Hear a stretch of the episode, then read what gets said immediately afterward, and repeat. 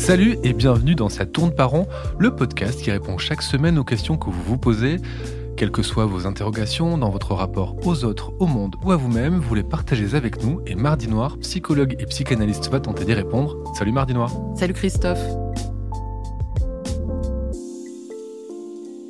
Mardi Noir, Laura nous a écrit pour nous dire qu'elle est en analyse depuis deux ans et qu'elle tourne toujours autour du même sujet, sa mère, et elle nous dit que ça l'énerve royalement et qu'elle la vit parfois très mal. Bon, finalement, j'ai envie de vous dire, Laura, que c'est pareil pour tout le monde, hein, finalement, qu'on parle toujours de nos mères en psychanalyse, mais je ne suis pas psy, donc je vais laisser Mardi Noir vous répondre. Mais avant, je vais lire des extraits du long mail qu'elle nous adresse. Elle nous dit Cette histoire de maman, c'est quand même un sacré machin. Déjà, rien que le mot. Il me semble que les bébés disent maman, ou ma, ou mama, ou ama, parce qu'ils ont bien compris que la personne en face était en extase de l'entendre dire. Du coup, ils envoient du maman par-ci, du maman par-là, à tout bout de champ. Et puis, j'ai lu dans un livre de Sylvain Tesson que le dernier mot de nombreux soldats avant de mourir était aussi maman. Alors qu'on est bien d'accord, si ça se trouve, leur mère, ils pouvaient pas du tout la blairer. Mais devant la mort, c'est bien pratique quand même de l'invoquer. Donc je me demande, c'est qui cette maman? Je crois avoir compris que ma colère contre ma mère vient du fait qu'elle n'est pas cette maman, ni celle des pubs souplines, ni celle qui viendra dès que je l'appelle, ni cette personne de confiance absolue. Alors, c'est qui, nous demande Laura, cette maman dont on dont j'ai, dit-elle, si besoin? Mardi Noir, qui est cette mère? Alors peut-être que certains auditeurs vont se dire mais ma parole, les psychanalystes, faut arrêter d'être obsédés par les mères, gna gna, c'est toujours de leur faute, vous êtes des vieux phallocrates misogynes. Et je crois qu'il est temps de leur donner une réponse claire. Personnellement, je ne peux pas m'arrêter de parler des mères, de la mienne, de la fonction maternelle, tout simplement parce que c'est une des choses les plus passionnantes du monde. En revanche, oui, je pense qu'il est heureux de décentrer le sujet des mères en tant que telles pour concevoir la figure, la fonction et la relation. Et c'est pas pour rien que vous avez parlé finalement de fonction maternelle. Oui, premier humain rencontré sur Terre, que cette mère soit biologique ou d'un autre sexe, c'est le parent numéro un. L'illusion d'une unité, d'une fusion, une image, une certitude. Elle est trop bonne, suffisamment bonne, mauvaise, voire suffisamment mauvaise, parfois déprimée, absente, carnassière, dévorante. Elle est là, elle en impose. C'est en effet même injuste d'être à ce point. C'est là toute la difficulté du rôle au-delà de ce que Winnicott, psychanalyste anglais, nommait la mère suffisamment bonne, façon de dire qu'on attend de la mère qu'elle soit bonne, mais il ne faudrait pas non plus qu'elle le soit trop, qu'elle réponde trop, il faut qu'elle le soit suffisamment. Bon, c'est déjà presque un vœu pieux, chacun fait aussi avec ce qu'il est, ce qu'il peut, ce qu'il veut. Et comment interpréter ce qui est bon, trop bon, suffisamment bon en fonction des uns et des autres? Bref, au-delà de ce concept, Winnicott remarque que pendant les premières semaines post ça commence même en fin de grossesse, il y a ce qu'il appelle la préoccupation maternelle primaire et qu'il qualifie de maladie normale. Un état donc presque pathologique de préoccupation, où la mère s'oublie un temps pour répondre complètement aux besoins de l'enfant, une attention toute tournée vers le nouveau-né, condition là aussi au bon développement de l'enfant. Mais alors, qui sonne la fin de la récré D'aucuns diraient que c'est le père, mais s'il fallait ne compter que sur lui, ce serait difficile. Ce qui met un premier temps d'arrêt, on peut compter un peu là-dessus, c'est que la mère ne va pas trouver son compte à se dévouer tout entière pendant trop longtemps, qu'elle va avoir l'envie d'aller voir un peu ailleurs que dans les couches de son bébé. Au fond, on compte beaucoup sur elle. Je reprends les mots de Winnicott que vous avez cités. On attend de la mère qu'elle soit bonne, ou plutôt suffisamment bonne. Mais quel est son rôle concret exactement? Qu'est-ce qu'on attend d'elle? De mon point de vue, elle régit et dans le même temps dérègle le rapport au monde dès le début.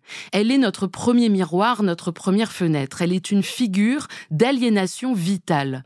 Mais vous voyez bien, Christophe, la figure d'équilibriste quasi impossible. Elle se retrouve la pauvre, forcément coupable de tous les maux.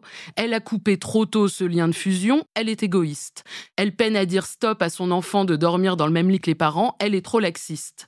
Laisse-t-elle suffisamment de place au père? On pourrait à raison se demander ce que fabrique le père pendant ce temps-là. Trop présent, trop maternant, eh bien c'est peut-être lui qui se fadera la place d'équilibriste maternel. Bon courage. Ou alors trop tyrannique, trop autoritaire, ou au contraire trop absent, trop mou. Donc si je vous suis, être mère, c'est plutôt un job qui se fait à plusieurs finalement, la mère, le père et l'enfant, mais comment tout ce petit monde s'accorde? Parce que personne ne se pose vraiment dans une famille pour réfléchir à qui fait quoi dans ce schéma il me semble qu'à un moment, à la faveur des mois et des années qui passent, chacun dans la famille prend sa place. Le langage joue un rôle fondamental. La structuration psychique également. J'ai souvent mentionné cette anecdote, mais je réitère. Un de mes profs de fac disait Maman, c'est le premier nom qu'on donne à la perte. Du jour où on l'appelle, c'est qu'elle n'est déjà plus vraiment là. Elle rejoint l'ailleurs, elle devient manquante. Enfin, elle l'était déjà par moment, mais maintenant il y a un mot pour le signifier.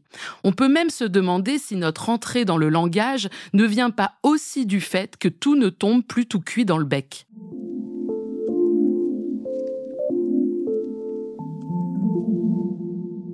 Dans un précédent épisode, j'ai évoqué le manque du manque qui caractérise l'angoisse.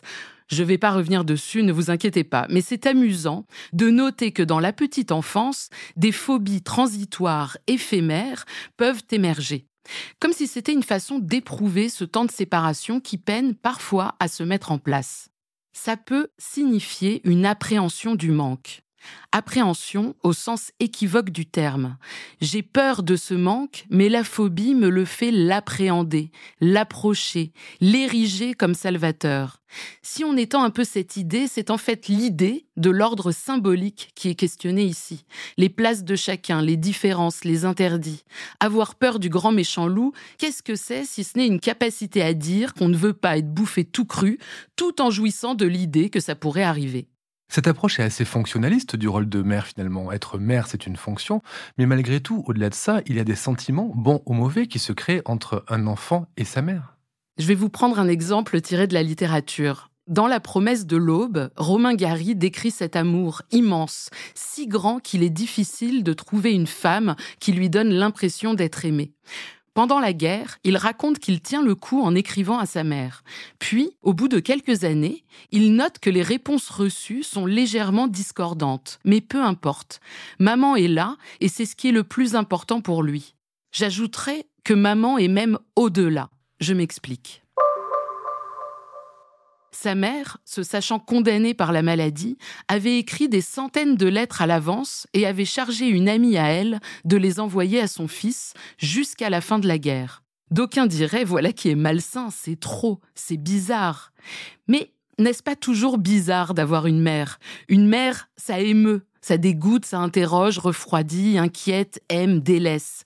Et chaque personne qui a une mère est confrontée un jour ou l'autre à cet amour et se demande ce qu'il doit en faire. Quand j'ai répondu à l'internaute qui se demandait si elle avait le droit de ne pas aimer sa propre mère, j'ai lu en commentaire quelqu'un s'insurger. Et voilà, c'est encore la faute des mères. Et oui, on ne peut le nier, les pauvres en prennent souvent pour leur grade, on leur colle tous nos maux, parfois jusqu'à la mauvaise foi, parfois injustement, d'autant que ce qui caractérise nombre d'entre elles est la culpabilité. L'autre jour, j'étais au parc avec ma meilleure amie et sa fille de deux ans et demi. La petite est dans une phase aiguë de non à tout. Elle colle sa mère tout en la poussant. Vous voyez quand les mômes font ça Impossible de s'éloigner, mais ils vous rejettent comme un je ne peux pas me passer toi, mais je vais te le faire payer. Je crois que c'est ça une mère, quelqu'un qui encaisse cette situation.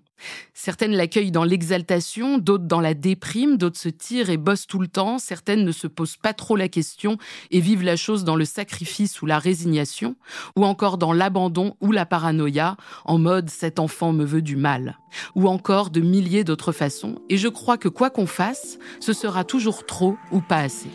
Bref, comme on doit parfois séparer l'homme de l'artiste, il faut peut-être aussi séparer la femme de la mère. Merci Mardi Noir et à la semaine prochaine. Ça tourne par rond est un podcast de Mardi Noir produit par Slate Podcast. Direction éditoriale Christophe Caron, production éditoriale Christophe Caron et Nina Pareja, prise de son Nina Pareja, montage et réalisation Aurélie Rodriguez. La musique est signée Sable Blanc.